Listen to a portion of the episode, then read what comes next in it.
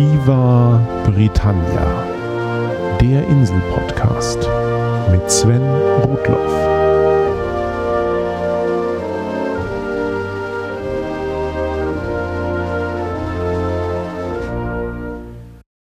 Herzlich willkommen zu Folge 47 von Viva Britannia, dem Podcast über Großbritannien und die Briten. In der heutigen Episode habe ich wieder einmal einen Gast. Ich wollte schon lange eine Folge zum Thema Musik machen, aber obwohl ich viel Musik höre, bin ich zu den Hintergründen nicht wirklich bewandert. Da passt es prima, dass mein Podcast den Kollege Erik Wenk, ein ausgesprochener Musikexperte ist und sich als Gesprächspartner anbot. Erik nimmt uns gleich auf eine Reise durch über 50 Jahre britische Musikgeschichte. Und darüber durfte die Folge auch mal ein wenig länger werden. Viel Spaß dabei. Bei Wir Britannia spreche ich heute mit Erik Wenk zum Thema Musik. Hallo Erik. Hallo. Magst du dich vielleicht den Hörern einmal kurz vorstellen? Wer ist Erik Wenk und was macht er denn so, wenn er nicht mit mir spricht? Ja, in meinem Brotberuf bin ich freier Journalist und schreibe so über dieses und jenes, aber ähm, die wirklich interessanten Mach äh, Sachen mache ich natürlich im Podcast-Bereich. Ich äh, bin seit vier Jahren Podcaster bei FunkUp, dem Campus Radio Potsdam. Außerdem verblogge ich meine Comics und sonstigen Gedanken und Ergüsse auf www.elfenbeinbungalow.de. Ja, so viel vielleicht dazu. Und äh, ich höre sehr, sehr gerne Musik. Ich hatte mir das Thema Musik schon eine ganze Weile mal vorgenommen, bin da aber nicht wirklich Experte und irgendwann hattest du mal Kontakt aufgenommen und dich als Gesprächspartner für das Thema britische Musikgeschichte angeboten. Dem bin ich natürlich sehr gerne nachgekommen. Ich höre zwar gerne Musik, habe aber nicht wirklich viel Ahnung davon. Du hast in deinem Blog kürzlich auch mal eine Liste deiner 100 Lieblingssongs veröffentlicht und von etwas über der Hälfte kenne ich zumindest die Interpreten. Wie bist du zu dem Thema gekommen? Allein irgendwie Interesse von Anfang an oder wie hat sich das entwickelt? Ja, ich bin ja in den 90er Jahren aufgewachsen, aber musikalisch gesehen in den 60er Jahren sozialisiert worden, könnte man so sagen. Ich habe irgendwann als Jugendlicher das Radio ausgemacht, weil ich es nicht mehr ertragen habe und habe mich stattdessen komplett der Musiksammlung meines Vaters gewidmet und das hieß in allererster Linie Beatles, Rolling Stones, The Kings, The Who, Led Zeppelin. Naja, und was da noch alles so war, ich habe jetzt mal bewusst nur die britischen Bands genannt, denn um die soll es ja heute gehen. Und ich habe auch im Laufe meines weiteren musikalischen Werdegangs, sage ich mal, gemerkt, die meisten Bands, die ich so mag und auch die meisten Genres, die ich mag, kommen irgendwie alle aus Großbritannien, wurden dort erfunden oder es kommen zumindest die wichtigsten Bands dieser Sparte dort her. Und ja, so hat sich nach und nach, also ich bin dann nicht bei den 60ern geblieben, 70er, 80er, 90er, bis heute habe ich schon äh, einigermaßen den Überblick. Ja, und von daher bin ich ein total ähm, britanophiler Musikhörer geworden und bin es bis heute. Wir hatten ja im Vorfeld mal kurz gesprochen, so, mh, hm, worüber lohnt es sich dann wirklich mal zu reden, wenn man mal so einen äh, Rundumschlag macht über die wesentliche Bedeutung auch britischer Musik und was dann auch so jeder vielleicht kennt oder kennen sollte auf jeden Fall. Wir haben bewusst gesagt, wir lassen mal so die ganz frühe Zeit raus. Also worüber wir jetzt erstmal nicht im Detail reden werden, ist klassische Volksmusik. Das weiß auch jeder, der sich irgendwie mal so mit der Insel beschäftigt hat. Also natürlich Folkmusik, sei es jetzt England, Wales, Schottland, Irland, haben natürlich ihre jeweilige sehr, sehr lange Tradition, was eigene Musikinstrumente, Weisen, Tänze angeht. Und das kommen wir vielleicht auch zwischendurch mal drauf. Das hat natürlich an der einen oder anderen Stelle dann auch immer wieder die Populärmusik befruchtet aber soll jetzt erstmal so kein Riesenthema sein. Und genau das gleiche auch bei der klassischen Musik. Ich habe da nochmal so reingeguckt, bin dann auch drüber gestolpert, dass äh, sogar Heinrich der Achte irgendwie angeblich Komponist war und sich da so ein bisschen getummelt hat. Aber eigentlich haben auch die Briten da erstmal in dem, was wir auch so unter klassischer Musik verstehen, sich ja sehr von Kontinentaleuropa bedient. Bedeutende Person war da so Georg Friedrich Händel, der war zwar ja in Deutschland geboren und aufgewachsen, ist dann aber auf die Insel ausgewandert und das war so mit ein erster, der da also auch die klassische Musik dann nochmal bekannter gemacht hat. Und dann kamen dann auch irgendwann mehr und mehr Briten auch mit dazu und die britischen Eigengewächse. Also über einen Elgar bin ich schon mal gestolpert, über Holst und Benjamin Britten bin ich gestolpert. Das waren so Namen, die sagten mir was. Unter den neueren das leider nur Andrew Lloyd Webber und ähm, über den sollten wir vielleicht auch nicht zu lange sprechen. Das ist auf jeden Fall, würde ich sagen, ein ein Thema für noch eine Sendung, weil ich bin auch tatsächlich ein großer Fan von englischen klassischen Komponisten, insbesondere Ralph Vaughan Williams, aber auch von den erwähnten Holst und Elgar. Das ist irgendwie ähm, alles auch gar nicht so alte Musik, zum Teil noch im 20. Jahrhundert entstanden, aber trotzdem sehr, sehr faszinierend. Ja, aber wir werden genau über Popmusik reden, über 50 Jahre Popmusik. Ja, dann fangen wir doch damit an. Warum fangen wir nach dem Zweiten Weltkrieg an? Was änderte sich da? Warum tauchen da plötzlich die Briten auf?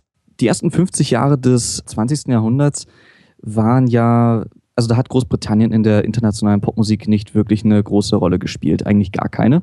Das war komplett beherrscht eigentlich durch die musikalischen Exporte der USA, Blues, Swing, Jazz, Rock'n'Roll und was da noch alles war. Mit den 50er Jahren ging es dann langsam los. Da schwappte dann der Rock'n'Roll insbesondere von den USA nach Großbritannien rüber. Und man muss dazu sagen, was jetzt auch gleich sich äh, noch mehrmals wiederholen wird, es gibt so eine dialektische Wechselbeziehung zwischen UK und USA, was Musik angeht, wo in, der, in aller Regel irgendeine musikalische Innovation oder irgendetwas Neues aus den USA kommt und dann in UK irgendwie weiterentwickelt wird. Und das war beim Rock'n'Roll ganz stark der Fall, denn das hat sich zusammen mit einer britischen Musiktradition, nämlich den, äh, dem Skiffle oder den Skiffle-Bands, zu etwas Neuem vermischt, was sich Beatmusik nennt. Äh, vielleicht erstmal kurz zu Skiffle. Das Wort kommt von diesen Waschbrettern. Also Waschbrettbands, alles sehr spartanisch, kleine Bands, die auf allen möglichen äh, Dingen Percussion gemacht haben, seien es nun Eimer oder Besenstiele oder eben Waschbretter, dazu eine Gitarre und dazu wurde gesungen. Sehr rhythmisch, sehr simpel gehalten, war aber in den 50ern sehr, sehr populär in Großbritannien und es gab äh, unzählige von Skiffle-Bands in jeder Stadt eigentlich. Das kombiniert, wie gesagt, mit Rock'n'Roll entwickelte sich zu Beatmusik. Beat darf man jetzt nicht mit der Beat Generation aus den 50ern verwechseln, was ja die musikalische Avantgarde in den 50er Jahren in, in Amerika war, das hat, das hat beides nicht wirklich was miteinander zu tun, sondern das lag daran, dass Beatmusik äh, hatte einen sehr starken Viervierteltakt, wo halt der, ja, der Beat noch stärker betont war als im Rock'n'Roll. Beat äh, swingt auch nicht so wie Rock'n'Roll, war viel linearer und härter. Äh, weitere äh, Elemente waren der zwei- bis dreistimmige Satzgesang, eine Lied- und eine Rhythmusgitarre, ein elektrischer Bass, ja, und dem Schlagzeug. Das war so das normale Beat-Instrumentarium. Die wichtigsten Bands aus, dieser, aus diesem Bereich waren natürlich die Beatles, die Stones, also Rolling Stones, The Who, die Kings, The Trogs und die Animals, nur um da mal die allerwichtigsten zu nennen. Zu den Beatles, glaube ich, äh, komme ich gleich noch, weil äh, es macht viel Sinn, ein bisschen mehr über die Beatles zu sprechen, denn als Speerspitze der sogenannten British Invasion haben sie enormen musikalischen Einfluss gehabt auf die gesamte Popmusik, nicht nur in Großbritannien, sondern eben weltweit. Und man kann sie durchaus zu Recht als Miterfinder oder Erfinder der modernen Popmusik nennen. British Invasion hatte ich gerade genannt, diesen Begriff. Was heißt das? Nun, wie gesagt, äh, bis zu diesem Zeitpunkt war Popmusik amerikanisch beeinflusst und in Amerika hörte man eigentlich keine britische Popmusik, sofern es die halt gab. Also wie, sowas wie Skiffle oder Music Hall oder ähm, dieses Wortwill, diese Tradition, die es da gab. Und nun plötzlich, insbesondere mit den Beatles, man weiß auch gar nicht genau wieso. Es war, lag vielleicht einfach daran, dass die Beatles und die Beatmusik eine Lücke füllten, die der Rock'n'Roll gerissen hatte. Denn Anfang der 60er war Rock'n'Roll quasi tot. Hatte ich vielleicht gerade vergessen zu sagen. Ähm, Beatmusik startete wirklich äh, Anfang der 60er und hatte ihre Hochzeit dann Mitte der 60er bis Ende der 60er. An den Beatles kann man viele Sachen gut erklären. Mit den Beatles ist die Popmusik überhaupt zuerst, erst zu dem Millionengeschäft geworden, was sie ja, ja bis heute noch ist. Die Beatles haben mehr als 600 Millionen Tonträger bis heute verkauft und es sahen dann plötzlich viele Leute, okay, damit kann man viel Geld verdienen, da wollen wir mitwischen. Auch so etwas wie die Beatlemania, also diese Massenhysterie, kannte man bis zu diesem Zeitpunkt in dem Maße noch nicht. Klar gab es Elvis, aber das war einfach nochmal ein paar Stufen drüber. Das gipfelte in einer Situation äh, am 31. März 1964, dass die Beatles die ersten fünf Plätze der US-Single-Charts mit fünf verschiedenen Songs belegten. Das ist musikhistorisch einmalig. Das ist nie wieder passiert seitdem. Dieses ganze klassische Konzept der Rockband ist durch den Beat erst popularisiert worden. Ich habe ja vorhin gesagt, es gab Leadgitarre und Rhythmusgitarre und man denkt so, naja, das ist doch ganz normal. Aber auch das war zu dem Zeitpunkt ja noch gar nicht normal. Diese klassische Verteilung, äh, die man halt von einer Rockband kennt, war damals was Neues, weil man vorher eher Einzelsänger hatte, wie eben Elvis oder die ganzen anderen Künstler, die dann irgendeine Backingband hatten. Die haben auch ihre Songs natürlich nicht selber geschrieben, das haben professionelle Songwriter gemacht. Diese Bands haben halt angefangen, ihre eigenen Songs zu schreiben. Das war vorher auch eben nicht selbstverständlich. Dieser ganze Kunstanspruch überhaupt von Popmusik wurde ebenfalls mit den Beatles überhaupt erst so formuliert. Das Format des Albums ist in den 60ern erst so bedeutend und so groß geworden. Vorher war das Augenmerk vollkommen auf den Singles und Alben waren so, naja, die gab es halt auch noch. Das war so Zweitverwertung, aber da hat sich keiner so wirklich viel Mühe für gegeben. Und jetzt plötzlich äh, hatte man das Album als Kunstform, es wurde Wert gelegt auf das Artwork, auf die Lyrics. Zu nennen ist da natürlich unbedingt äh, Sgt. Peppers Lonely Hearts Club Band von 1967, das bis heute ja vielleicht berühmteste Beatles-Album überhaupt, auf dem zum allerersten Mal auf einem Pop-Album eben die Lyrics abgedruckt waren. Und was ein Konzeptalbum war und ja, was irgendwie so einen roten Faden hatte und was ähm, immer wieder auch äh, zitiert wird in der Popgeschichte, immer wieder heißt es, wenn eine Band irgendein großes, ambitioniertes Album aufnimmt, ja, da haben wir unser Sgt. Pepper gemacht und so. Also allein an solchen Kleinigkeiten kann man das sehen. Weiter kann man noch an den Beatles festmachen, dass sie sehr viele neue Aufnahmetechniken etabliert oder populär gemacht haben. Sie waren mit einer der ersten, die angefangen haben, Samples in der Popmusik zu nutzen, Overdubs, klassische Instrumente zu benutzen, wie Oboen und Cellos, Gitarrenfeedback zu benutzen, rückwärts abgespielte Aufnahmen und so weiter. Sie haben einfach extrem viele Experimente gemacht, die sehr, sehr viele Türen geöffnet haben. Und ja, nicht zuletzt haben sie sehr vielen britischen Bands Türen geöffnet, denn danach ging es dann fröhlich weiter mit den ich würde mal, ich würde sagen, die British Invasion hat seitdem nie wieder wirklich aufgehört, wie ich vielleicht jetzt gleich im weiteren Verlauf der Sendung beweisen kann. Als nächsten Punkt könnte man vielleicht äh, mit dem Psychedelic oder Psychedelic Rock weitermachen, der sich etwa ab der Mitte der äh, 60er zu entwickeln begann und Ende der 60er seine absolute Hochzeit hatte.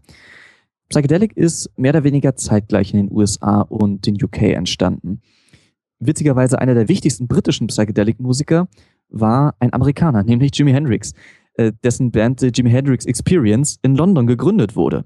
Zu dem Zeitpunkt kannte man ihn in Amerika noch gar nichts wirklich. Und erst von London aus eroberte Jimi Hendrix dann die USA. Der Kunstanspruch, den ich gerade äh, genannt hatte von, äh, von Popmusik, der, in der, in der durch die Beatmusik äh, entstanden war, zum einen dieser Kunstanspruch und zum anderen Drogen, öffnete natürlich die stilistischen Möglichkeiten für Musik.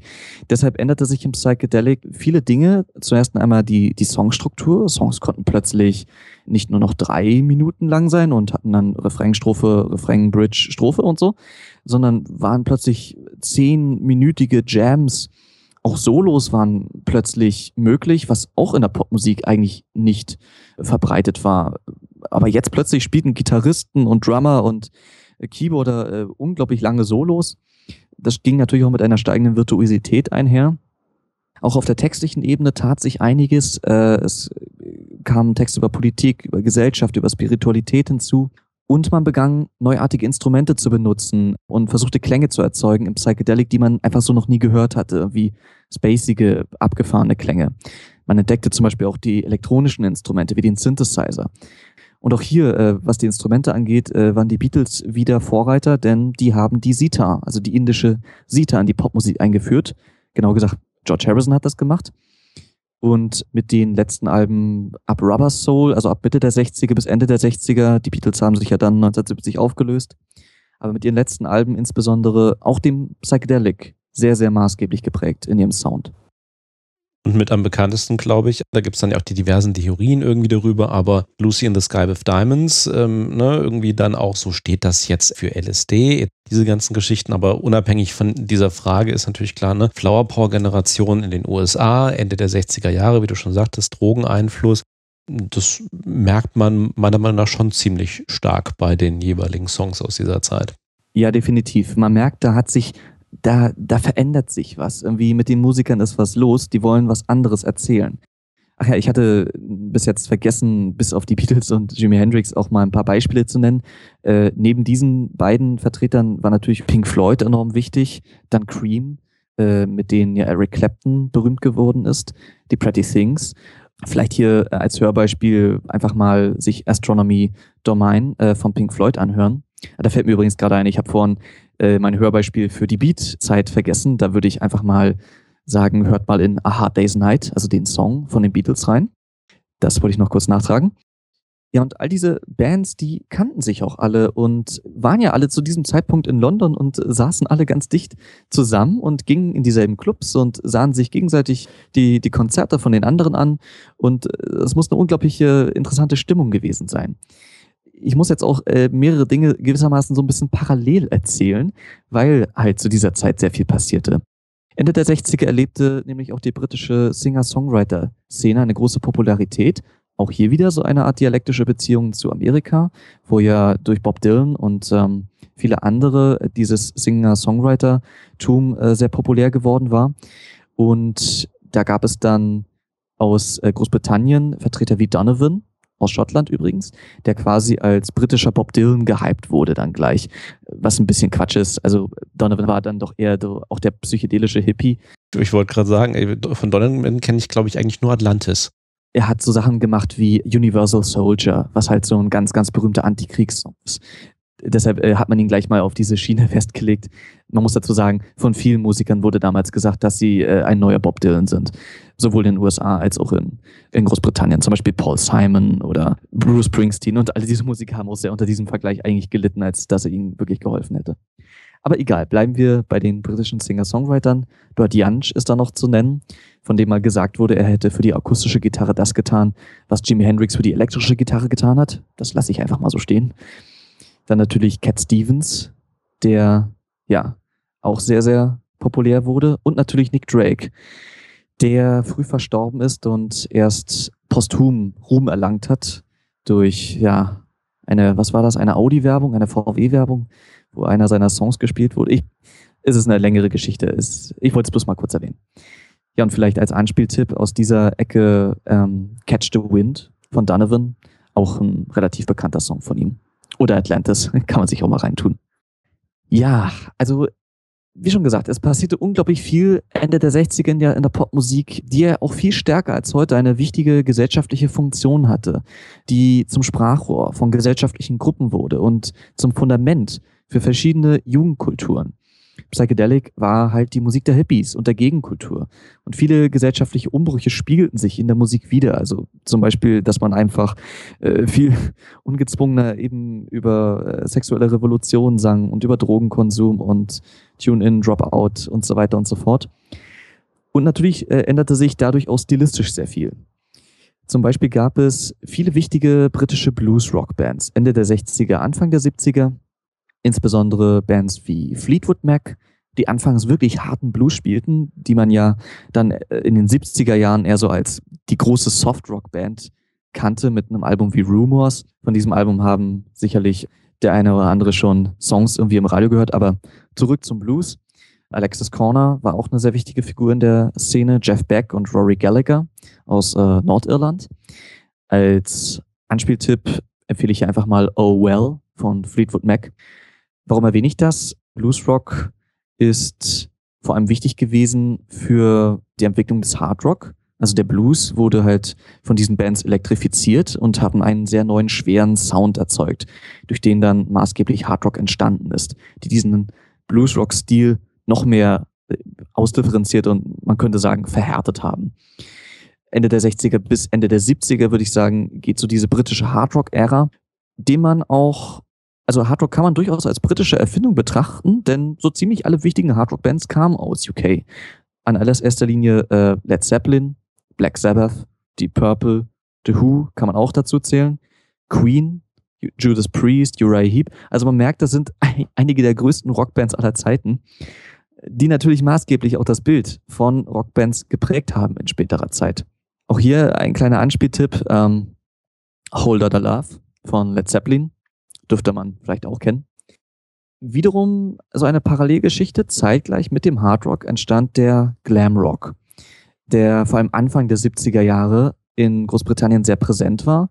Stilistisch gesehen war das eigentlich, ja, wie soll man sagen, eine etwas schwülstige Form von Hardrock und Pop, also oder eine Art poppiger Hardrock, ich weiß auch nicht so genau. Die wesentlichen Vertreter sind da natürlich David Bowie, Ziggy Stardust. Genau, genau. Äh, das ist dann auch gleich der Anspieltipp. Also okay. der Song sowie das Album, das gleichnamige. Ja, genau. Mark Bolan mit T-Rex, ähm, aber auch Roxy Music, wo dann Brian Eno sich äh, später ausgeklingt hat. Der Erfinder von Ambient Music, aber das nur am Rande. Queen kann man auch äh, mehr oder weniger dazu zählen und natürlich Elton John. Die Glam-Bands haben, sage ich mal, weniger musikalisch, aber vor allem die Optik der Popmusik sehr verändert. Also dieses ganze David Bowie ist halt mit mit Kajalstift und Make-up und irre metallic gefärbten Haaren und als Außerirdischer im Prinzip auf die Bühne gegangen. Und alles, was so mit Glitterjackets und was weiß ich genau. alles dann auf der Bühne, also auch Freddie Mercury auf der Bühne, weil du gerade Queen noch erwähnt hattest. Also ja, ähm, ja. genau, definitiv. Und äh, durch diese ganze Glam-Ära hatten dann Kostüme, Show und Bühnenaufbauten. Das, das gewann einfach eine sehr viel größere Bedeutung in der Popmusik, insbesondere natürlich dann auch im Metal-Bereich. Das war auch ein ganz wichtiger Einfluss.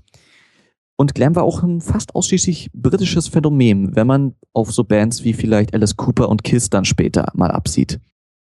Bühnenaufbauten und theatralische Shows und Kostüme gab es auch im Progressive Rock, denn auch der hatte seine Hochzeit in der ersten Hälfte der 70er Jahre. Da muss man jetzt vielleicht ein bisschen mehr erklären, was das ist. Das kennen vielleicht nicht ganz so viele. Aber auch wiederum ein urbritisches Genre, der auf den Möglichkeiten des Psychedelic aufbaute und diesen Stil mit Klassik, Jazz und sehr viel instrumentaler Virtuosität verband. Prog, also Prog ist die Kurzform für Progressive Rock, hat noch stärker äh, mit den Songstrukturen gebrochen als Psychedelic und dann wirklich über 20-minütige hochkomplexe Kompositionen geschaffen, die es locker mit irgendwelchen Symphonien eigentlich aufnehmen konnten. Gleichzeitig wurden auch hier die Texte und das Artwork zum Teil sehr merkwürdig, sehr surrealistisch, sehr philosophisch. Also da wurden sehr große und sehr für Popmusik ungewöhnliche Themen verhandelt.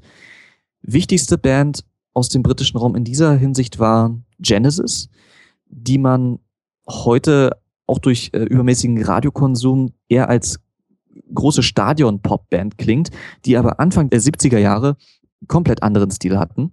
Weitere wichtige Bands Yes, King Crimson, Amazon Lake and Palmer, Jeff Rotal, auch durchaus nicht unbekannte Bands. Dann natürlich Mike Oldfield, der mit seinem Debüt Tubular Bells, das einfach nur aus zwei 20-minütigen Kompositionen bestand, das er komplett selbst eingespielt hatte, dank Overdubs. Die Eingangsmelodie ist äh, sehr bekannt, weil die im Film Der Exorzist als Filmmelodie äh, verwendet wurde. Alan Parsons Project ist noch zu erwähnen. Und natürlich auch wiederum Pink Floyd, die sich von der Psychedelic Band dann zur Art Rock Band wandelten und mit dem Konzeptalbum Dark Side of the Moon das am zweithäufigst verkaufte Album aller Zeiten produziert haben, das angeblich in jedem fünften britischen Haushalt irgendwo rumsteht. Also auch hier wiederum eine der unangefochten größten Rockbands, die es eigentlich so gibt. The Wall, auch ein extrem wichtiges Album dann später noch und extrem populär. Als Anspieltipp empfehle ich allerdings, wenn es so um den Bereich Progressive Rock geht, immer noch von Genesis The Musical Box. So viel vielleicht erstmal zur ersten Hälfte der 70er, die für mich, ich sage mal so, diese zehn Jahre von 65 bis 75 sind für mich die musikalisch interessanteste Zeit, die es jemals in der Popmusik gab. Es ist so viel entstanden, auch an Technik, so viele wichtige Alben wurden aufgenommen. Das hat sich, finde ich, in der Form kaum einmal in der Musik wiederholt. Deshalb finde ich diese Zeit halt äh, auch immer noch nach wie vor am spannendsten, wenn es so um Musik geht. Ja, es ist zum einen ein Fundament für vieles, was eben später kam. Man kennt das ja auch von anderen Moden, dass viele Dinge wieder in Wellen passieren. Und wie du eben auch sehr schön geschildert hast, das gesamte Musikgeschäft hat sich eben in dieser Zeit auch wahnsinnig geändert. Ne? Es gab plötzlich ganz andere Erwartungen daran, wie Musik produziert wird, wie Musik präsentiert wird. Natürlich, große Arenen, Anführungsstrichen, gab es schon vorher. Aber was jetzt Bühnenshows anging. Auch da nochmal kurz eine, eine Anekdote von den Beatles. Die hatten ja damals in Amerika dieses Shia Stadium gefüllt. Ich, ich finde, das ist, das ist so ein Konzert, was sehr gut zeigt, was für ein Umbruch damals in der Popmusik passiert ist. Denn die Beatles haben ein gigantisches, ein Millionenpublikum angesprochen, was man bis dahin einfach noch nicht gewohnt war. Und deshalb hat man gesagt, okay, wir machen jetzt ein Stadion, so ein, was war das, ein Baseballstadion, glaube ich, voll.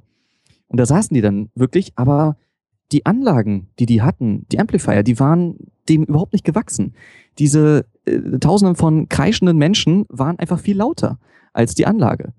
Und ich weiß nicht mehr, wer es erzählt hat, George Harrison oder John Lennon oder so, meinte dann, ja, äh, immer wenn wir uns verspielt haben oder wenn ich mich verspielt habe, dann brauchte ich bloß einmal kurz mit dem Arsch zu wackeln und das Publikum schrie und das hat keiner mehr gehört. Da war man an den Grenzen des technisch Machbaren und da hat man sich im Laufe der 70er Jahre dann doch sehr, sehr professionalisiert. Ja, also man sieht, wie ich jetzt gerade so an diesen ganzen Genres beschrieben habe, dass sich die Rockmusik und die Popmusik Anfang der 70er unglaublich ausdifferenziert äh, hatte und sehr, sehr viele Experimente gemacht wurden. Aber einer jungen Generation von Musikern und Musikhörern wurde das irgendwann zu viel oder beziehungsweise zu wenig. Äh, vielen etablierten Bands wurde Mitte der 70er so langsam vorgeworfen, dass sie ja nur noch in großen Stadien spielen, dass sie ja saturiert und reich und langweilig geworden wären, dass sie ja nur noch irgendwie abgefahrene Kunst machen würden und ähm, ja sich so von ihren Fans im Prinzip entfernt hätten und das hätte ja alles mit ursprünglichem Rock'n'Roll, wo das ja alles mal herkam, doch gar nichts mehr zu tun. Dazu kam, dass sich halt auch gesellschaftlich ja Unmut breit machte, insbesondere in Großbritannien, aber auch äh, in anderen Ländern. Viele Jugendliche empfanden vor allem natürlich das britische Gesellschaftssystem als sehr bürgerlich. Das, das Klassensystem war damals noch sehr viel stärker ausgeprägt als heute. Dazu kam eine Wirtschaftskrise, die bei vielen Zukunftsängste weckte. Ja, und aus all diesen Zutaten oder auf diesem Boden, sag ich mal, entstand dann das, was wir Punk nennen der stilistisch gesehen zwar aus den USA kommt, genau gesagt aus New York, und den es eigentlich auch schon in den 60ern gab, in Form von Iggy and the Stooges oder den MC5, aber der dann als richtiger 70er äh, Jahre Punk dann erst so durch die Ramones bekannt wurde. Aber erst in London zu einer echten Jugendsubkultur sich etablierte. Dort wurde diese Musik sehr dankbar aufgegriffen, weil es genau diese Ängste und genau diese ganze Unzufriedenheit perfekt kanalisierte.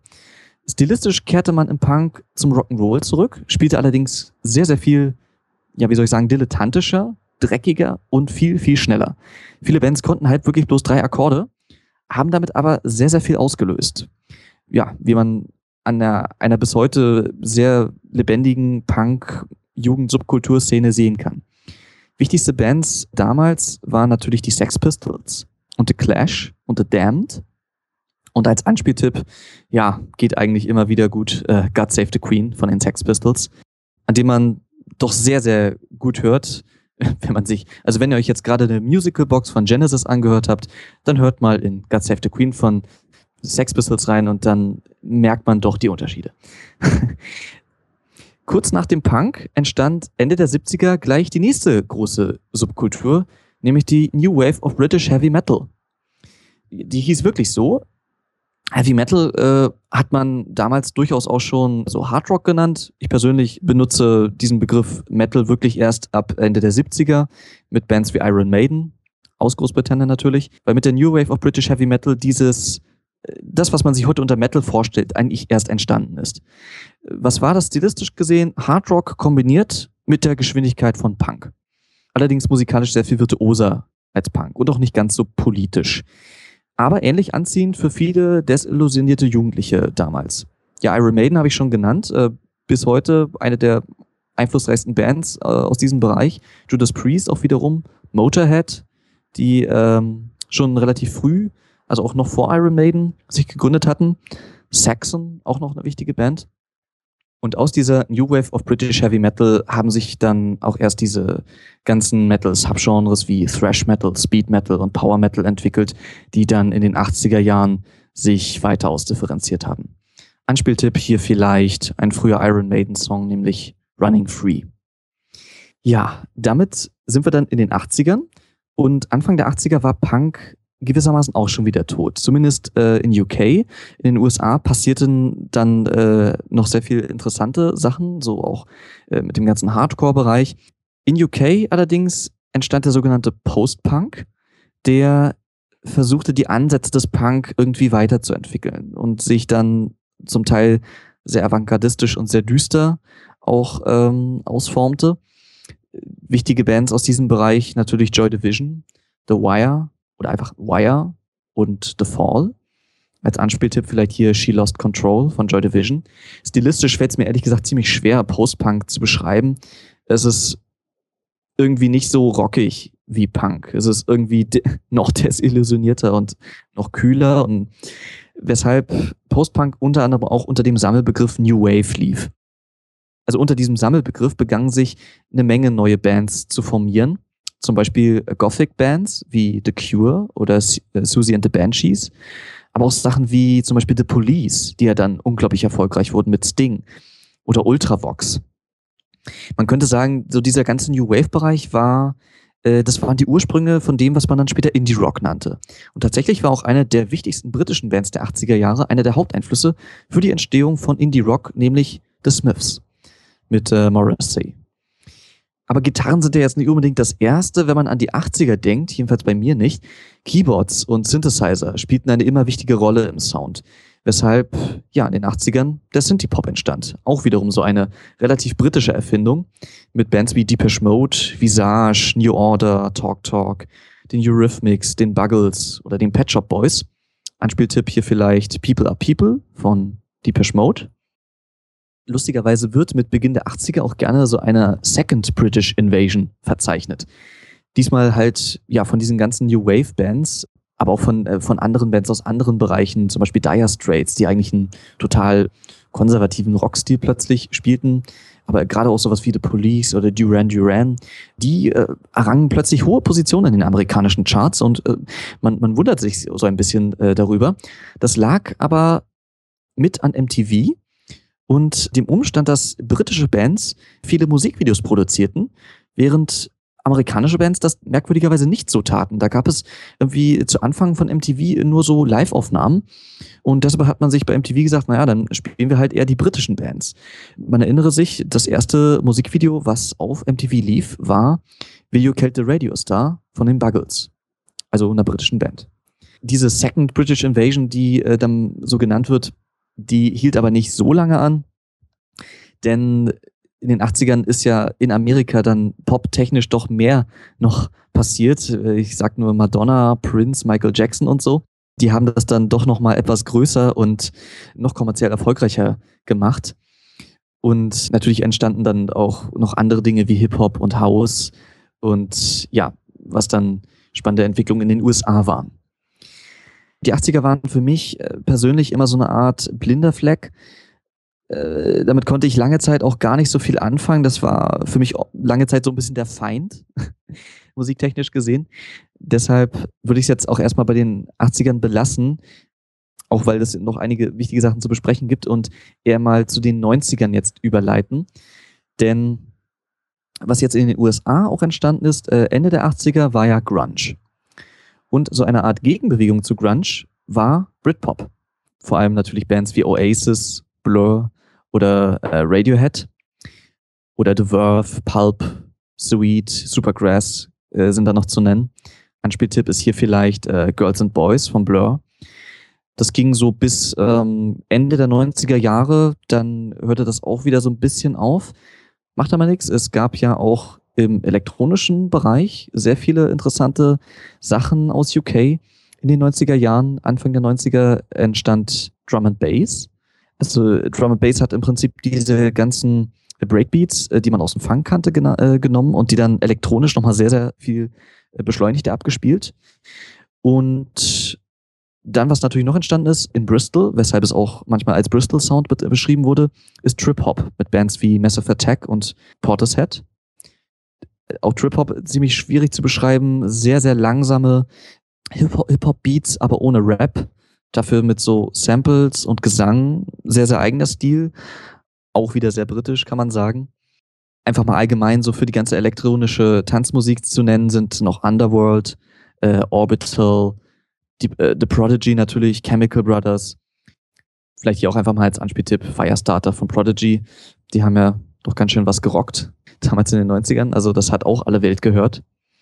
Zur Gitarrenmusik zurückzukommen, äh, wieder diese USA-UK-Dialektik. Es gab dann die Strokes, die Anfang der Nullerjahre, wie ich sie jetzt mal so nenne, im Prinzip äh, als die Retter der Rockmusik äh, gefeiert wurden.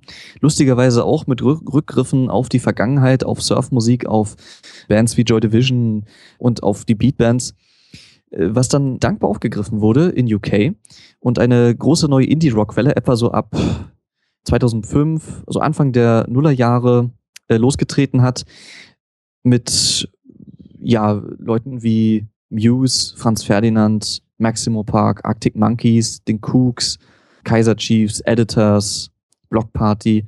Alles auch so ein bisschen retro zum Teil. Dieser Trend hält ja auch bis heute immer noch so ein bisschen an. Was ich jetzt so ein bisschen unterschlagen habe in diesen gesamten 50 Jahren Popmusik, ist dieser ganze Bereich äh, British Soul.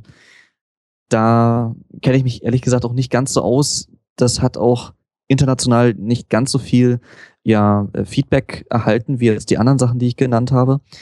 Aber also jetzt in den letzten Jahren hat durch Amy Winehouse und äh, Adele und so weiter ja ein ziemliches Neo-Soul-Revival nochmal eingesetzt. Als letzter Stil, sag ich mal, der in Großbritannien entwickelt wurde, kann man dann schließlich noch den Dubstep nennen.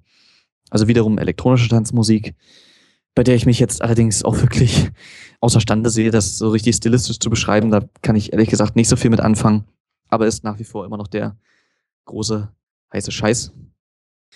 Ja, und äh, mein Gott, da, damit wären wir so im Schnelldurchlauf jetzt mal durch 50 Jahre Popmusik durch. Wow. Irgendwelche Vorhersagen, was die nächsten Jahre so passiert? Irgend, ir irgendwelchen neuen heißen Scheiß, den du schon am Horizont siehst von der Insel?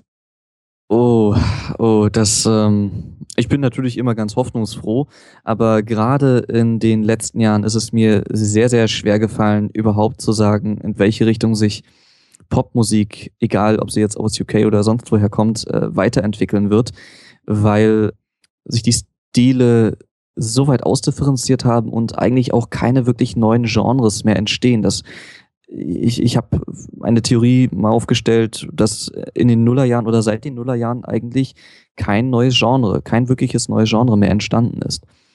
Wir haben dazu auch bei Funk Up mal eine ganze Sendung gemacht mit dem Titel Die Musik der Nullerjahre, wo wir über dieses ganze Problem will ich es jetzt eigentlich gar nicht nennen, aber über diese Situation mal gesprochen haben und wie sich die Popmusik vielleicht weiterentwickeln könnte. Meine Theorie war dann, also eine Theorie von mir war, vielleicht wenn es neue Instrumente gibt, wenn die mal erfunden werden, oder neue Drogen, durch die man dann auf neue Musik kommt, wer weiß. Ohne LSD, wie gesagt, wäre, glaube ich, Psychedelic in der Form nicht möglich gewesen und auch ohne diese ganzen exotischen Instrumente, die man damals neu für sich entdeckt hat. Ja, aber gut, das sind, das sind jetzt reine Spekulationen. Was mir vielleicht nochmal wichtig ist zu sagen, wir erinnern uns ja wahrscheinlich alle noch so ein bisschen an die Eröffnung der Olympischen Spiele 2012 in London. Mhm wo einem auch nochmal so in Erinnerung gerufen wurde, okay, hier treten Leute wie Paul McCartney auf, Mike Oldfield, Arctic Monkeys, äh, es waren Mitglieder von Genesis, Pink Floyd, The Who, den Kings, Oasis, Queen, Muse und so weiter dabei. Also Popmusik ist einfach einer der stärksten Exporte und auf jeden Fall der stärkste kulturelle Export der Insel. Das kann man, glaube ich, so sagen. Und seit über 50 Jahren, denke ich, ist es nicht falsch, wenn man behauptet, dass eigentlich ununterbrochen wirklich viele wichtige musikalische Beiträge und Innovationen aus Großbritannien kommen. Und ja, es ist eigentlich kein Ende in Sicht. Ja, das war ein Ritt durch 50 Jahre Popgeschichte. Den Ritt durch wie viel 100 Jahre klassische englische Musik machen wir dann mal bei anderer Gelegenheit. An dieser Stelle erstmal vielen herzlichen Dank für diesen tollen Überblick und wir hören uns bei Gelegenheit. Danke, Erik. Ja, ich danke. Ciao. Soweit zu meinem Gespräch mit Erik Wenk. Nochmals vielen herzlichen Dank an ihn, dass er diese Folge möglich gemacht hat. In den Shownotes zu dieser Sendung findet ihr neben den ganzen erwähnten Bands und Songempfehlungen auch Hinweise zu Eriks Projekten und wie ihr ihn flattern könnt. Vielleicht setzen wir unser Gespräch zur britischen Musikgeschichte in einer späteren Folge ja einmal fort. Die nächste Episode in zwei Wochen wird wieder einmal eine kleine Premiere. Im neuen Format vor Ort werde ich zukünftig immer mal von meinen aktuellen Erlebnissen auf der Insel berichten. In der ersten Vorort-Folge wird es um einen kürzlichen Trip nach London gehen. Bis dahin, thanks for listening, cheers and bye bye.